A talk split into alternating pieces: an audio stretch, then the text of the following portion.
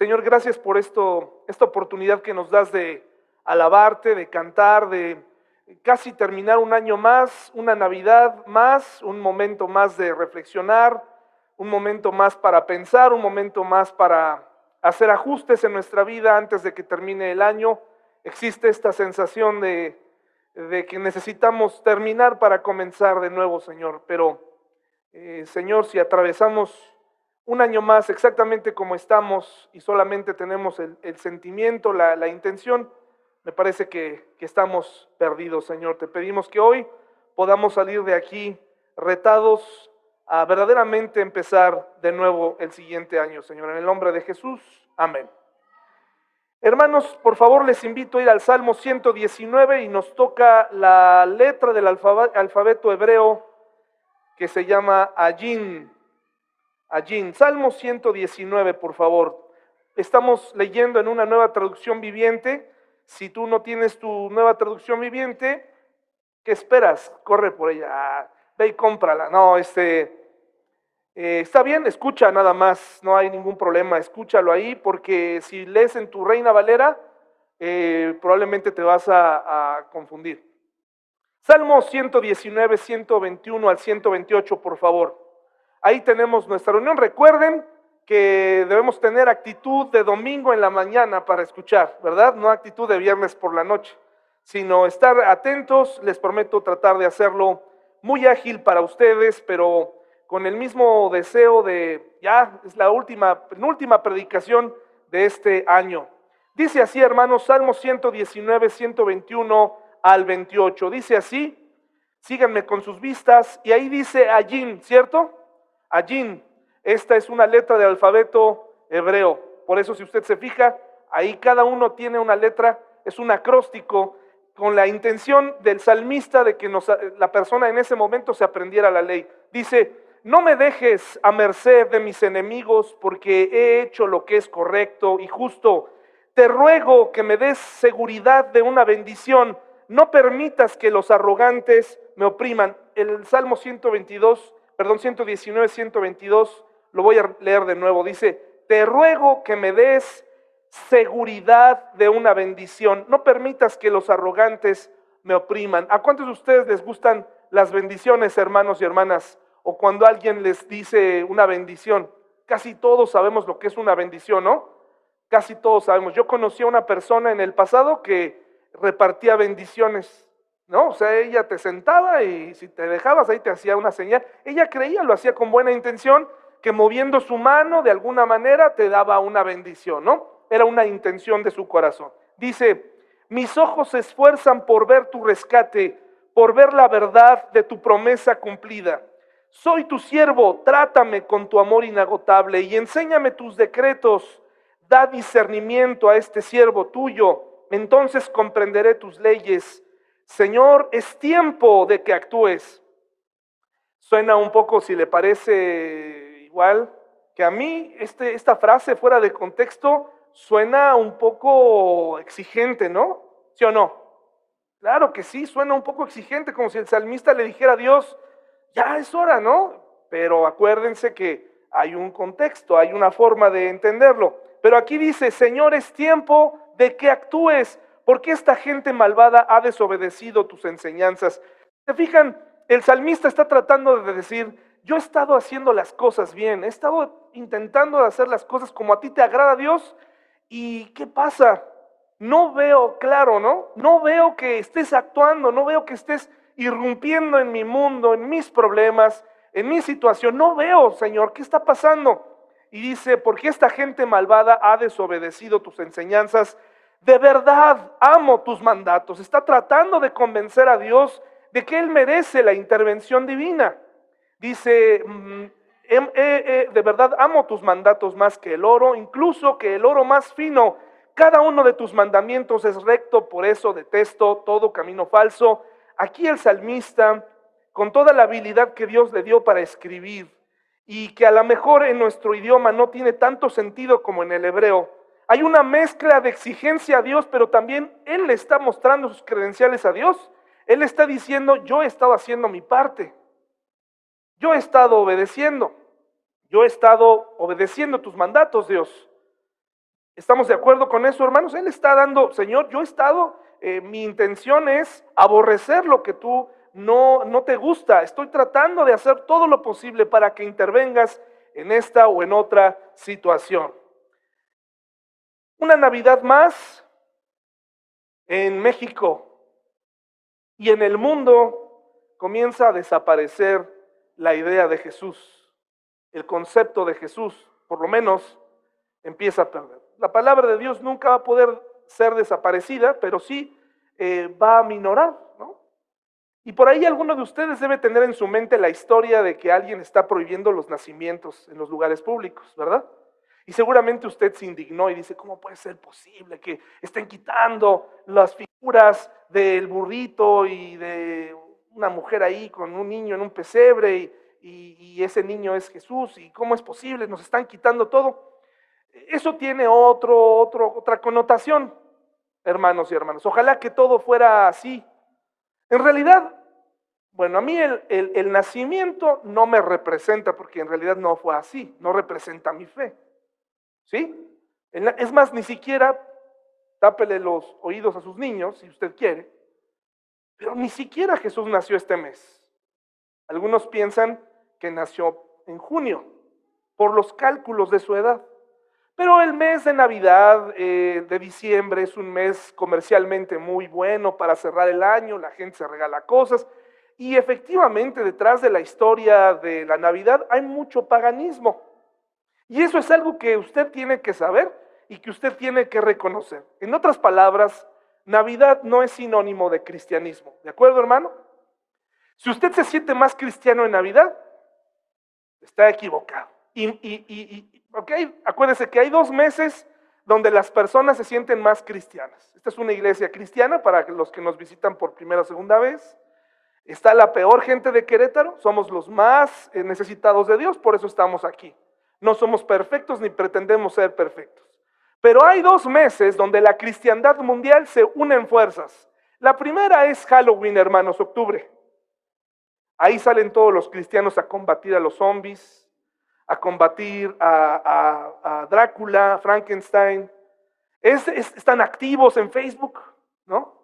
Las obras del diablo. ahora, yo no estoy diciendo que celebre o no el Halloween. Sencillamente, si usted se siente más cristiano en octubre, está equivocado, está mal.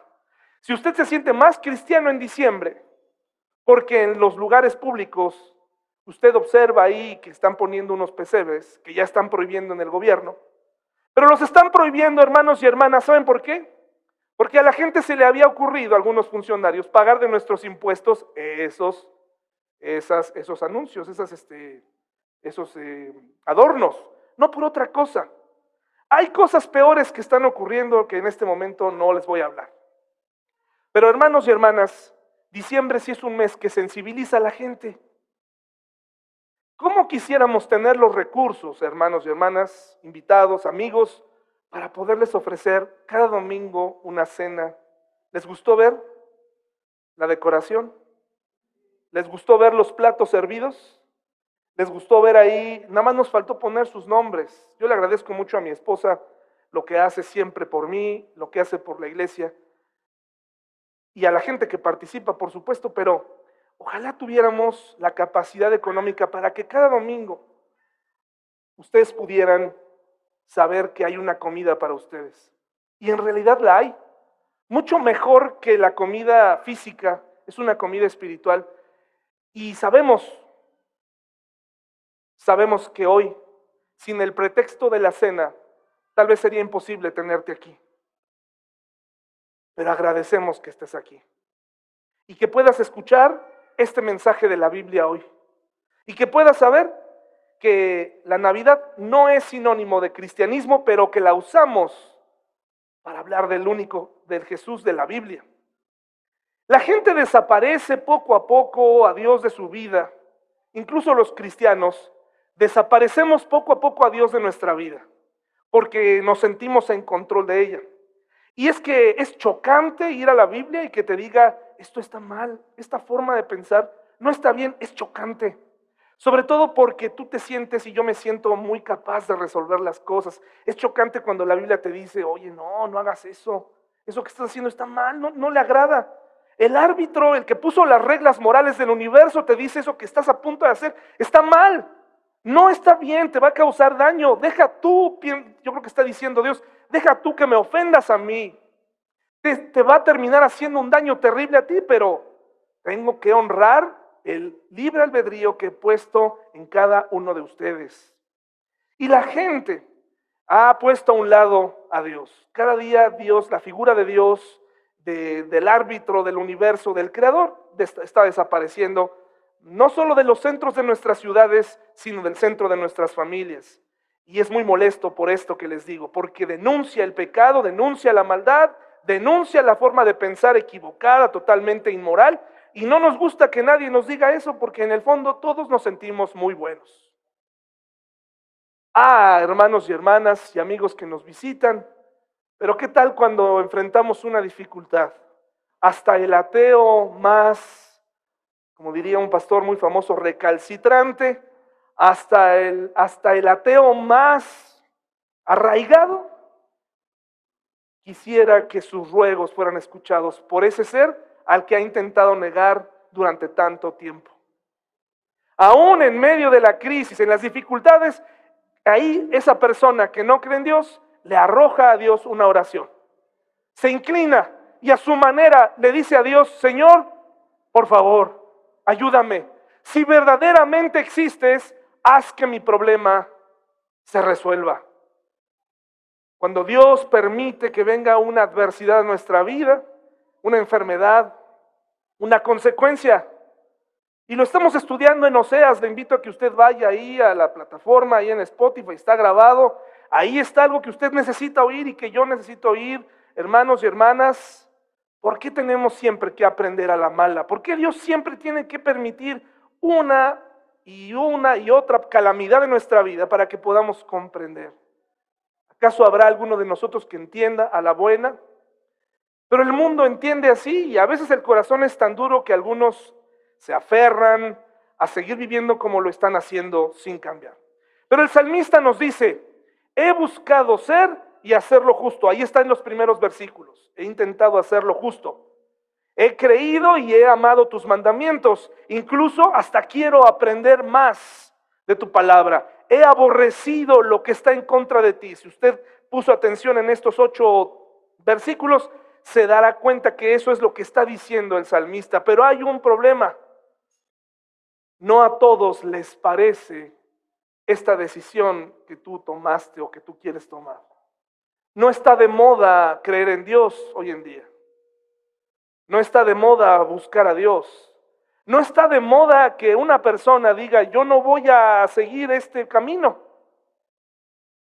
No está de moda porque si tú te mantienes en tus convicciones, en un mundo en donde cada vez es más difícil educar a un hijo, a una hija, pero no es imposible, no es imposible si el papá o la mamá tienen el valor de mantenerse en los caminos, no de una iglesia cristiana, no de un pastor al que le caigas bien o le caigas mal o viceversa, sino en los valores cristianos, te aseguro que se puede. Pero si tú te mueves a un lado, a otro, vas a enfrentar una lucha tremenda. No tienes una idea del dolor que va a causar ese ligero alejamiento por hacer las cosas a tu manera. Cada vez el mundo está más difícil y para eso te voy a hablar el siguiente viernes. Ya está ahí el tema. ¿Qué, podemos hacer los cristianos? Te invito a que vengas. Va a haber cena otra vez. Te invito a que vengas. Hay un problema porque no a todos les parece esta forma de vivir. En caso de que tú hayas decidido creer en Dios, jóvenes que están aquí, que acaban de pasar a cantar de una forma en donde incluso tal vez sus amigos de la escuela dirían, ay, ahí estás cantando y acá estás maldiciendo en la escuela. Bueno, pues yo te felicito por, por estar aquí. Probablemente no entiendes por qué tus papás te traen aquí. Probablemente no entiendes qué estamos haciendo aquí. Pero confía en mí, tengo casi 43 años y el cristianismo, Jesús cambió mi vida. Si no hubiera sido por Jesús, yo estaría perdido. Y lo puedo ver porque junto a mí crecieron personas muy queridas. Y crecíamos juntos y convivíamos juntos en escuelas dominicales. Y cantábamos como tú y hacíamos obras de teatro. Y hacíamos el ridículo vestidos de ángeles. Íbamos a campamentos.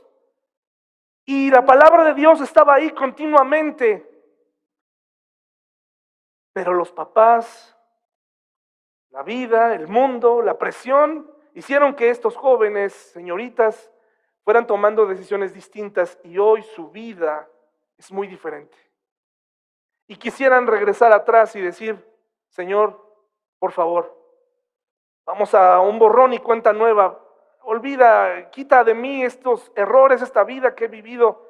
Hermanos, jóvenes, estar en la iglesia, que te organicen para cantar, que haya reuniones que los jóvenes organizan para ti, tiene un objetivo y es ayudarte eh, a combatir un mundo muy complicado, en donde te hacen creer que les interesas, pero realmente no les interesas.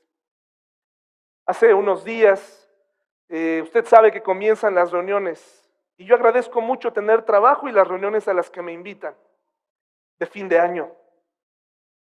Y en una de estas reuniones me invitaron a presenciar una obra de teatro. Usted escucha que hoy en día hay una lucha por los derechos de los homosexuales, ¿no? ¿Sí? Lo escucha.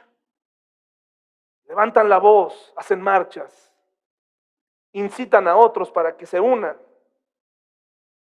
Pero en la televisión, en las obras de teatro, en las películas, el cliché del homosexual tonto, fracasado, el, el homosexual que es gracioso por moverse así, sigue estando ahí. Y eso no es culpa de los cristianos.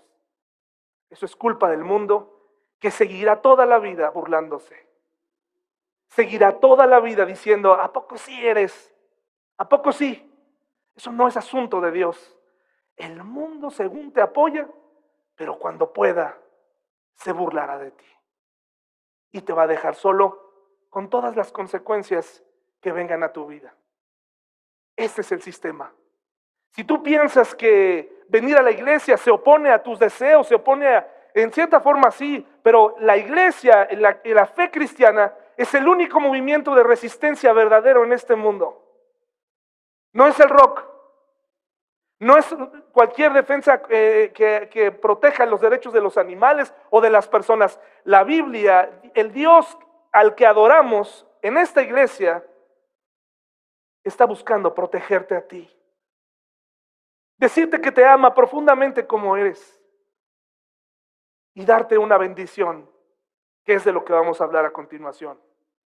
Este hombre, al vivir una vida diferente, tratando de no agradar a los demás, empieza a ver, si usted leyó el Salmo, empieza a sentir abandono de parte de Dios y les dice, por favor, no me vayas a abandonar delante de mis enemigos.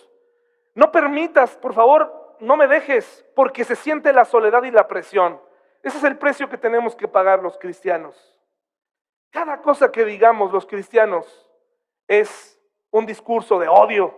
Pero cuando ves las películas, cuando ves las bromas tan horribles que se hacen de muchas personas, te das cuenta que eso no tiene nada que ver con nosotros. Luego el salmista dice, dame discernimiento porque quiero obedecer. Quiero distinguir entre lo bueno y lo malo porque hoy en día ya no sabemos, sobre todo los jóvenes, ya no saben diferenciar entre lo bueno y lo malo, no saben hasta dónde llegar y hasta dónde no llegar. Dame la seguridad de una bendición. Hazme saber que estás conmigo. Eso es lo que dice en el versículo 122. Te ruego que me des una seguridad de que estás conmigo, porque eso es una bendición.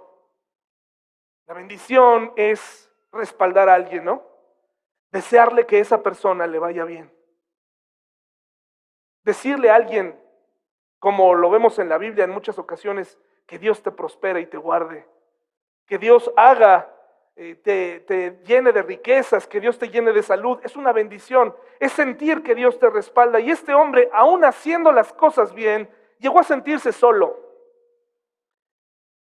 Hermanos, muchos queremos a Dios sin caminar con Él. Muchos cristianos quieren tener hijos que caminen con Dios, pero ellos no quieren caminar con Dios. Quieren tener matrimonios unidos, pero no se aparecen ni por error en la iglesia. No piden ayuda. Prefieren esconderse bajo la serie de Netflix favorita, en donde no es necesario hablar y en donde solamente se contestan con monosílabos, ¿no? Está buena, ¿no? Sí. Qué grueso está eso. Sí, ¿verdad? Puras frases pequeñas y no se habla profundamente. Queremos que Dios intervenga en nuestra vida cuando ha venido la calamidad, cuando viene la enfermedad, cuando viene el diagnóstico, pero no queremos estar con Él y entonces sí podría sonar petulante esta frase. Ponte a, ponte a trabajar, Dios, no que estás ahí. Necesito que bajes ahorita mismo, Dios, y me resuelvas este problema. Mi hijo no me quiere escuchar. Mi esposa, bueno, es un problema y mi esposo ni, cómo ayudarlo. Quiero que en este momento bajes y resuelvas esta situación, Dios. Pero el salmista no nada más se le ocurrió escribir esto, hay algo que lo respalda y eso es una vida caminando con Dios. Una vida que camina con Dios. Una vida que obedece a Dios. Una vida que se somete al tedioso marchar, ¿no? En una iglesia que no siempre es agradable, hermanos. Hoy es un día diferente. Pero hay domingos donde ni siquiera el pastor quiere venir y quisiera yo decir, ay, ¿quién va y predica? Pero tienes que levantarte. Porque ese día tu hija o tu hijo te pregunta, oye, llévame a la iglesia. Vamos. ¿Se acuerdan aquellos días donde nuestros hijos eran maleables y no les quedaba de otra para como venir a la iglesia? Y venían. Pero hay una etapa donde los hijos quieren venir a la iglesia. Hay un momento. A lo mejor ya ni se acuerdan. Y ese día el papá y la mamá se le ocurrió llevarlos a comer barbacoa, lavar el carro, llevarlos de compras. Pero es que David, la iglesia realmente no hace al cristiano. Tienes razón, pero es parte de la vida cristiana. Dice la palabra de Dios que el que es fiel en lo poco, no más es fiel. Si tú aprendes a tener un hábito, porque además no creo que en el trabajo o en la vida o en otras cosas seas así. Es solamente cuando se trata de Dios. Y somos constantes cuando tenemos un problema muy severo. Yo nunca me había descubierto orando con tanta vehemencia, con tanta clamor, con tirado de rodillas en una habitación, en un hospital, cuando estaba a punto de morirse mi esposa. No me recuerdo otro día más vehemente en oración que ese día. Yo recuerdo que eh, oraba con todas mis fuerzas. El significado del clamor lo comprendí. Estaba yo ahí, ¿no? Y después cuando salimos de esa crisis, no volví a tener un día así, porque el problema se resolvió. Y sigues con tu vida. Queremos las bendiciones de Dios, pero no queremos a Dios. Queremos las luces navideñas, pero no queremos a Jesús en la cena. Queremos los regalos. Queremos decir que en Navidad somos más, amor, más amorosos, pero realmente no hemos invitado a Jesús a que venga. La siguiente historia podría confundirte un poco, pero a la vez creo que nos va a dar un poco más de luz, porque aunque la Biblia tiene bendiciones para gente que no se las merece, porque las bendiciones también pueden ser entre, personas. Quiero leerles una historia que está en Génesis 32, por favor. Parece ser que este hombre hacía todo lo posible por caminar lejos de Dios y Dios hacía todo lo posible por estar vigente en su vida. ¿Sabías, hermano y hermana, que hay un momento en la vida en donde Dios quiere estar contigo? No te puedo hablar de cuántos años, pero en donde Dios insiste constantemente por ti. Dios insiste, quiero estar contigo, quiero caminar contigo, quiero darte una vida nueva. Pero llega un momento, hermanos, según lo que hemos estado estudiando en Oseas, donde Dios dice, está bien, no quieres caminar conmigo, está bien me voy a apartar. No para siempre, temporalmente. Y voy a dejar que pienses que puedes con esto. Y en ese momento empiezan a venir muchas cosas muy difíciles a la vida. Probablemente pensamos, porque la palabra bendición está de moda y no tiene nada que ver con Dios, yo la he escuchado en canciones, la he visto en ropa, la he visto con raperos que dicen ahí, ¿no? Blessed, ¿no? Blessed. Así, ¿por qué? Pues es que, mira, y sacan los fajotes de dinero. Blessed, soy bendecido.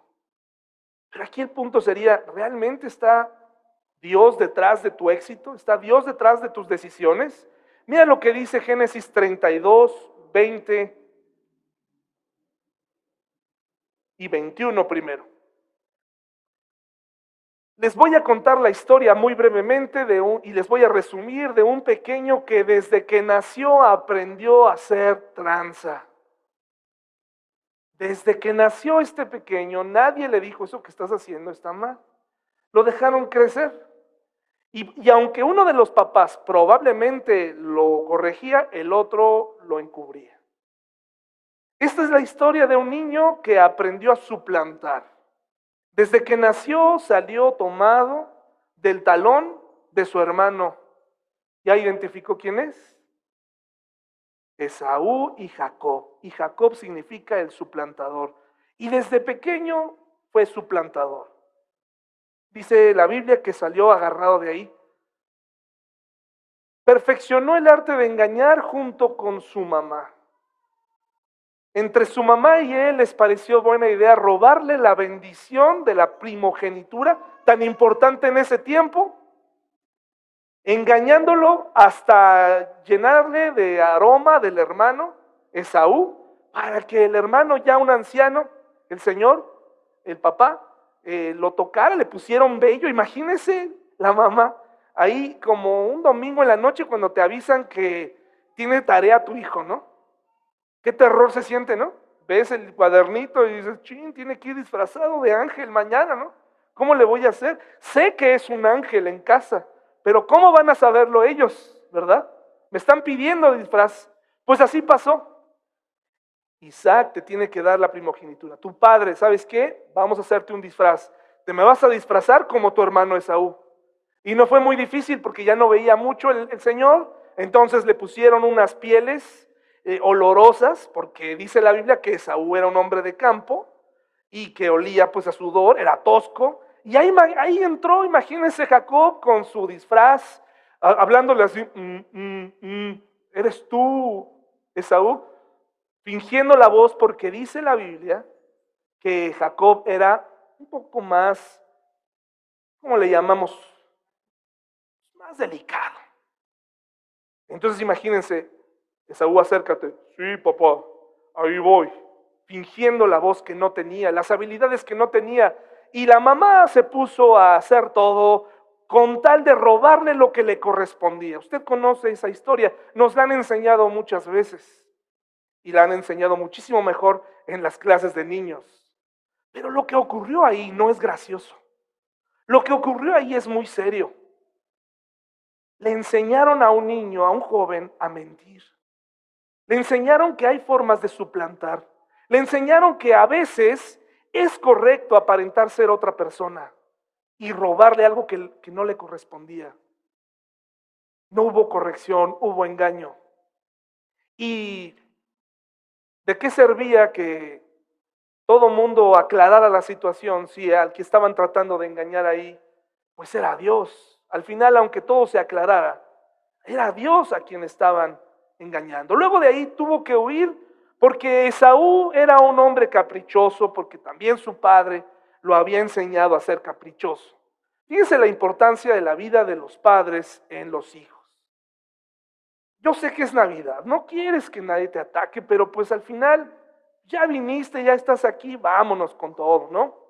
Pero los papás son muy importantes en la vida de un hijo. Y aquí vemos cómo no le enseñaron tampoco a Esaú a resolver las cosas de forma visceral, negoció por un plato de lentejas, porque tenía mucha hambre, la primogenitura. Uno muy físico, el otro más estratega, y tenemos a dos personas ahí en casa que uno de estos, Esaú, amenazó de muerte al otro y tuvo que salir escapando de ahí. ¿Y ustedes piensan que esto fue suficiente para que Jacob cambiara? No. no cambió. Siguió adelante. Y otro problema más, cuando se puso a buscar, cuando se puso a hacer negocios con un familiar suyo. ¿Quién no ha tenido problemas con un familiar por haber hecho negocios? Yo nada más digo, para que usted sepa cómo la Biblia está vigente. Pues tuvo problemas al hacer negocios, tuvo problemas al encontrar a su esposa, en vez de uno se llevó, en vez de una se llevó a las dos porque así se las dieron. Trabajó 14 años en total por sus esposas, tuvo que salir escapando de ahí, salió mal. Si algo sabía Jacob era a salir mal con las personas, a tener problemas. Tenía altercados con Raquel, tenía altercados con Lea y además tuvo que tomar, según la costumbre hebrea, no aprobada por Dios, tomar concubinas para tener más hijos. Pero llegó el día, hermanos y hermanas, donde esa calamidad de la que te decía que el tiempo nos trae, Dios nos deja vivir un tiempo así, como nosotros queremos. Nos deja llegar a Navidad pensando que ah, no estuvo tan mal, ¿no? Ah, qué bonito, aquí estamos todos en casa, la Navidad es hermosa, pero has estado tratando de evitar algo que tiene que resolverse. Y a lo mejor no tienes la intención de resolverlo. Pero como Dios quiere tener una relación contigo, permite que venga ese momento de decisión en donde el problema que había dejado sin resolver con Esaú tenía que resolverse. Así que se concertó la cita, y ahora tenían que encontrarse Esaú y Jacob. Pero recuerde, había una amenaza de muerte. Con todo esto que les acabo de contar, Génesis 32, 20 y 21, por favor, dice así, hermanos y hermanas. Génesis 32, 20 y 21. Dice, desde el 19, Jacob dio las mismas instrucciones a los siervos a cargo del segundo y tercer grupo. Dividió a su familia en grupos porque Esaú él pensó que Esaú iba a matarlos a todos. Y dijo, bueno, pues al menos nos vamos a dividir para que mate a la menos cantidad de personas. Dice, y a todos los que iban detrás de las manadas, cuando se encuentren con Esaú, deben responder lo mismo y asegúrense de decirle, mire, su servidor Jacob viene detrás de nosotros para que los dejara pasar. Jacob pensó, intentaré apaciguarlo enviando regalos antes de mi llegada y cuando me encuentre con él en persona, quizá me reciba con bondad. Así que los regalos fueron enviados por delante y Jacob pasó la noche en el campamento. Y entonces empezó a intentar, hermanos, tratar de sobornar mediante regalos a su, a su hermano, pero imagínese esa noche de crisis. Y mire lo que dice aquí el 22. Durante la noche, Jacob se levantó y tomó a sus dos esposas, y a sus dos mujeres esclavas y a sus once hijos y cruzó el río Jacob con ellos. ¿Qué nos está diciendo este versículo, hermanos? La vida de una persona. ¿En qué se parece a la nuestra? Nosotros no tenemos esclavas y probablemente no tenemos dos esposas. Es lo más seguro. Pero um, esta es la vida.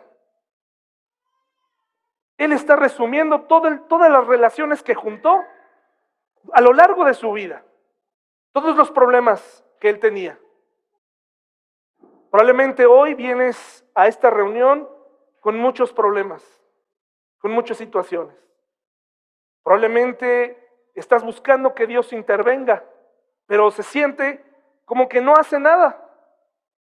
Cada vez que viene un problema como este, cada vez que se tocan ciertos temas en tu casa, el año va a comenzar y no nos va a dar amnesia.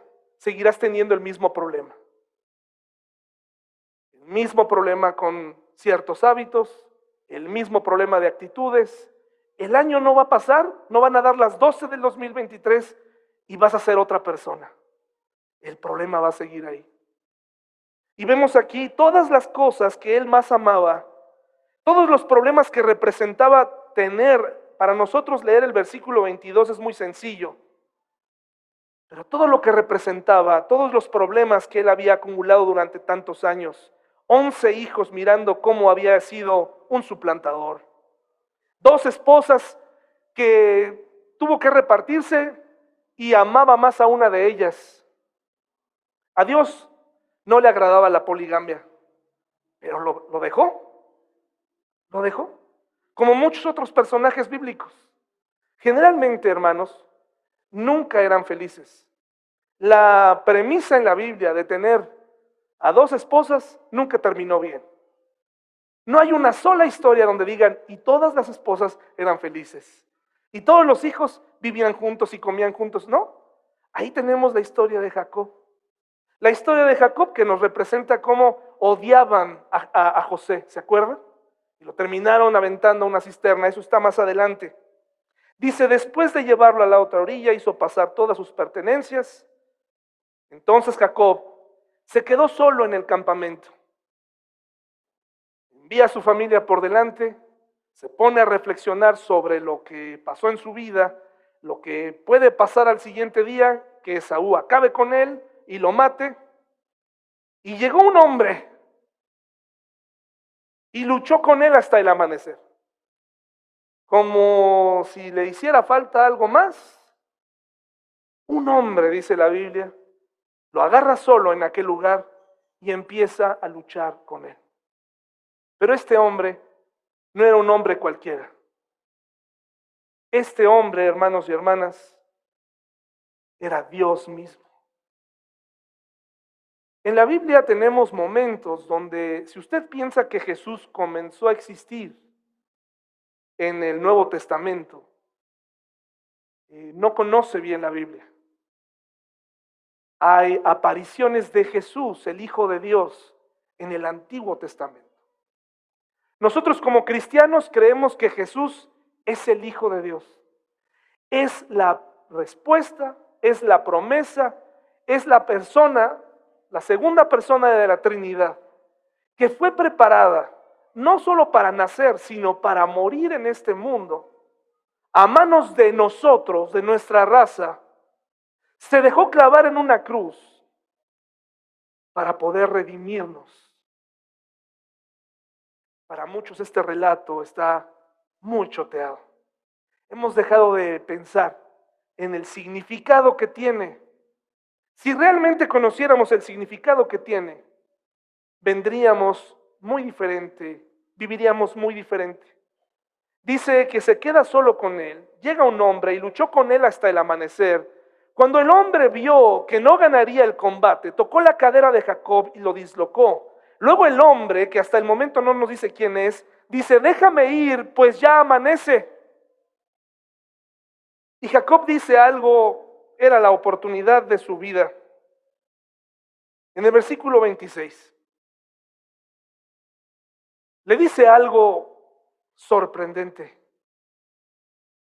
Yo sé que es una historia difícil de comprender.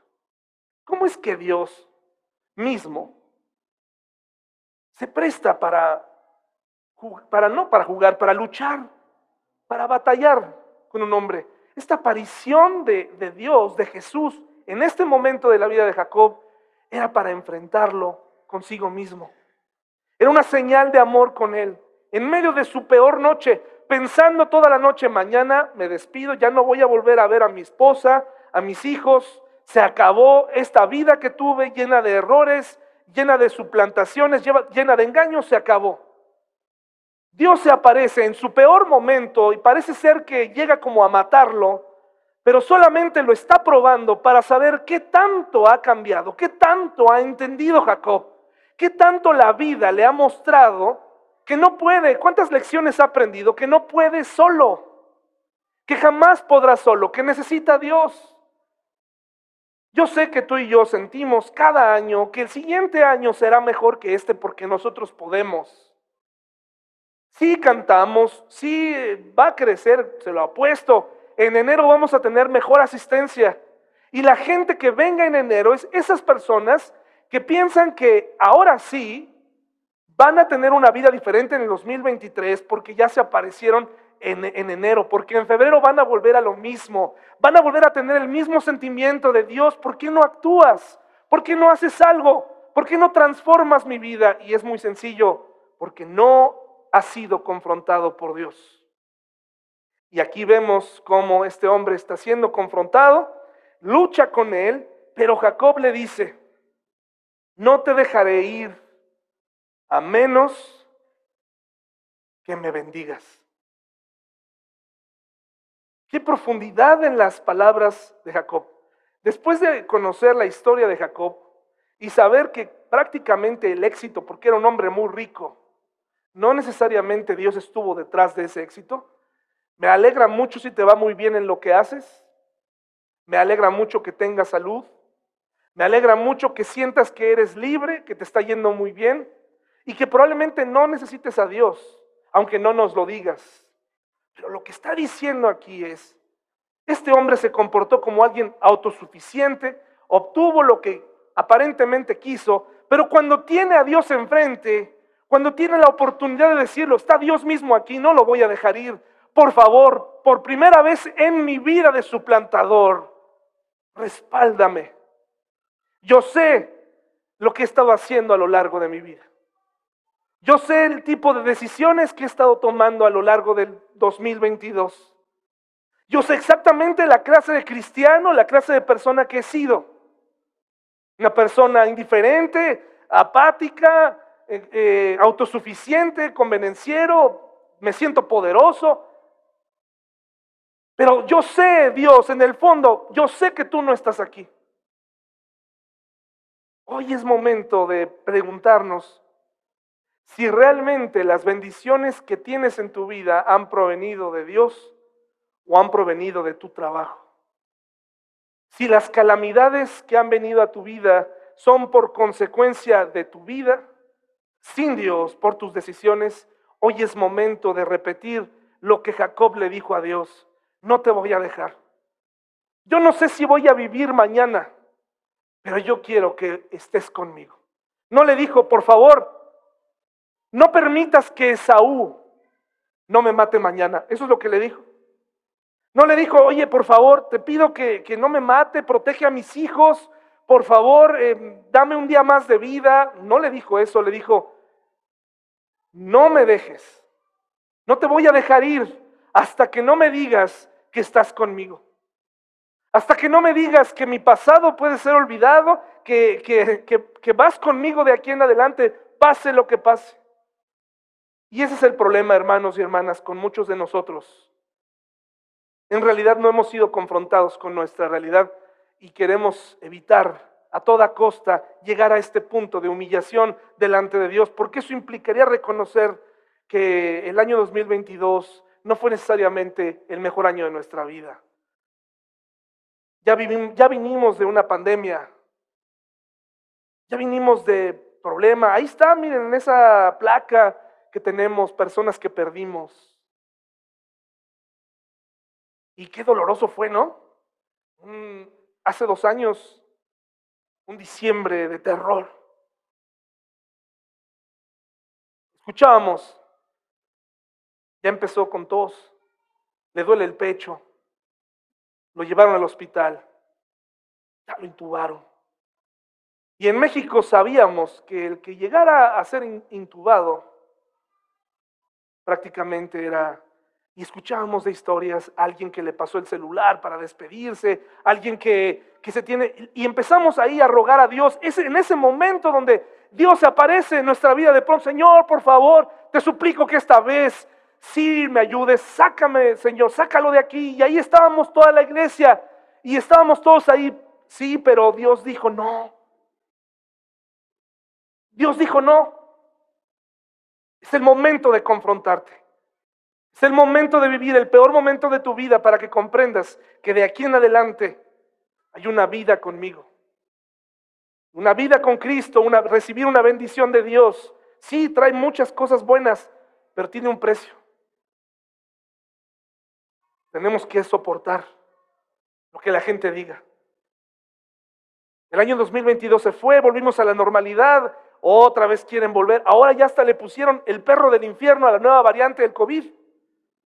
Que no te asuste eso, hermano y hermana. Que no te asuste el nuevo, que, que si el Hades, que si no sé qué. Son listas las personas, ¿no? Un hombre más difícil, ya, se, ya, ya, ya, no, ya no fue el Omicron, ¿no? Omicron, a mí me sonaba como Omicron, alacrán, igual de peligrosos los dos, ¿no? Pero realmente ahora es alguien le llama el perro del infierno. Que no te preocupe ese, esa variante, que te preocupe seguir siendo el mismo seguir siendo el mismo Navidad tras Navidad. Esto sí es preocupante.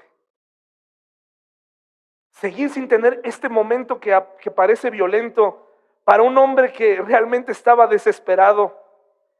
Y dice, no te dejaré ir a menos que me bendigas, le dijo Jacob. ¿Cómo te llamas? preguntó el hombre. No es porque Dios no lo supiera.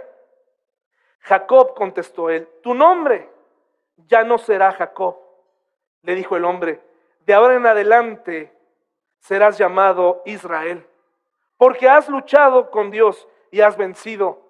¡Wow! ¡Qué nombre tan interesante! Eso no significa que eh, era un nombre, digamos, de honor, era para que él recordara que había sido confrontado con Dios. ¿Ustedes creen que él no supo que en el momento que él hubiera querido, lo hubiera podido destruir? Tan es así que le dejó dislocado una parte de su cadera para que cojeara y para que cada vez que caminara recordara. ¿Por qué llegar hasta ahí, hermanos y hermanas? ¿Por qué llegar hasta la pérdida, hasta el dolor, hasta la señal? Para recordar que podemos hoy tener una relación con Dios, una bendición auténtica. Si Jacob no hubiera robado esa bendición, la hubiera tenido y probablemente hubiera tenido la suya propia. Pero desde pequeño él aprendió que suplantar, mentir era correcto. Por favor, dime cuál es tu nombre, le dijo Jacob. ¿Por qué quieres saber mi nombre? respondió el hombre. Entonces bendijo a Jacob allí. Jacob llamó a aquel lugar Peniel, que significa rostro de Dios, porque dijo, he visto a Dios cara a cara y sin embargo conservo la vida. ¿Será, hermanos, que solamente a través del dolor llegaremos a ver a Dios cara a cara? Ahora sí la vi cerca, decimos, ¿no? Ahora sí estuvo bien difícil, por poquito, ¿no? Dios obró, es necesario que lleguemos a ese punto. No podemos ver a Dios sin llegar al punto del quebranto. Yo creo que sí. Yo creo que sí, hermanos y hermanas. Yo creo que sí podemos. Y cuando el salmista, y regresemos para terminar, por favor, ahí en el Salmo 119, ahí terminamos.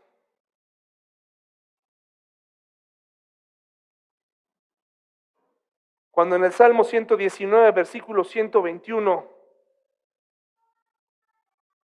en el versículo 122 dice, te ruego que me des seguridad de una bendición. Estoy seguro que este salmista conocía la historia de Jacob. Por supuesto que la conocía. ¿Estás seguro que Dios te respalda, hermano, amigo que nos visitas, si tú crees en Dios? ¿Estás seguro que Dios está detrás de tus decisiones? ¿Te importa todavía lo que Dios piense de ti? No la gente, sino Dios. ¿Todavía te importa? ¿Sabías que hay personas que matan en el nombre de Dios y piensan que están haciendo lo correcto? Pero Dios no está ahí. ¿Sabías que antes de acribillar a un grupo de personas, un narcotraficante se persigna y, y se encomienda a Dios y piensa que está haciendo lo correcto? Piensa que sus actos están bien, que Dios lo respalda para hacer su trabajo en la mañana. ¿Qué diferencia hay entre su Dios y tu Dios? ¿Qué diferencia hay entre ellos y nosotros? La gran diferencia es que nosotros podemos caminar con el Dios verdadero. Y no es necesario esperar a enero.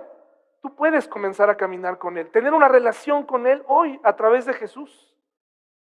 El nombre de Jesús es el hombre, ya hoy en día es burlarse de Jesús en todo momento. Pero Jesús cambia la vida. Cambia tu vida. Te ama. No quiere que enfrentes solo la presión. Quiere vivir contigo otro tipo de presión de la que hablaremos el próximo viernes, cuando un profeta sentía muy difícil tener convicciones y Dios mismo baja y le alienta. Pero hoy te quiero preguntar lo siguiente, ¿estás seguro que Dios respalda tu vida? ¿Estás seguro? Pues pídele que hoy lo haga. Y para que eso suceda, lo único que tienes que hacer es reconocer que es necesario tener una relación con Dios. Vamos a orar, hermanos y amigos, vamos a orar, vamos a inclinar nuestro rostro, por favor. y vamos a concluir. Señor, te pedimos en esta noche que nos permitas examinar nuestra vida. Estamos a punto de dar un salto hacia el año 2023. Estamos aquí como en un suspiro y muchos de nosotros estamos exactamente igual o peor que en el 2021, Señor. Hicimos promesas, probablemente nos fue mejor gracias a la capacidad que tú nos diste, pero aún así, Señor, estamos estancados con temas complicados. No estamos seguros si nuestra vida realmente la respaldas tú o quién la respalda, o si nosotros mismos nos autobendecimos con nuestra manera de vivir. Señor, hoy nos ponemos en tus manos y que tu palabra nos lleve al año 2023 como personas diferentes. En el nombre de Jesús, amén. Gracias hermanos. Ahora sí, vamos a terminar con un coro y vamos a terminar el programa para continuar con la cena. Gracias por su atención hermanos y hermanas.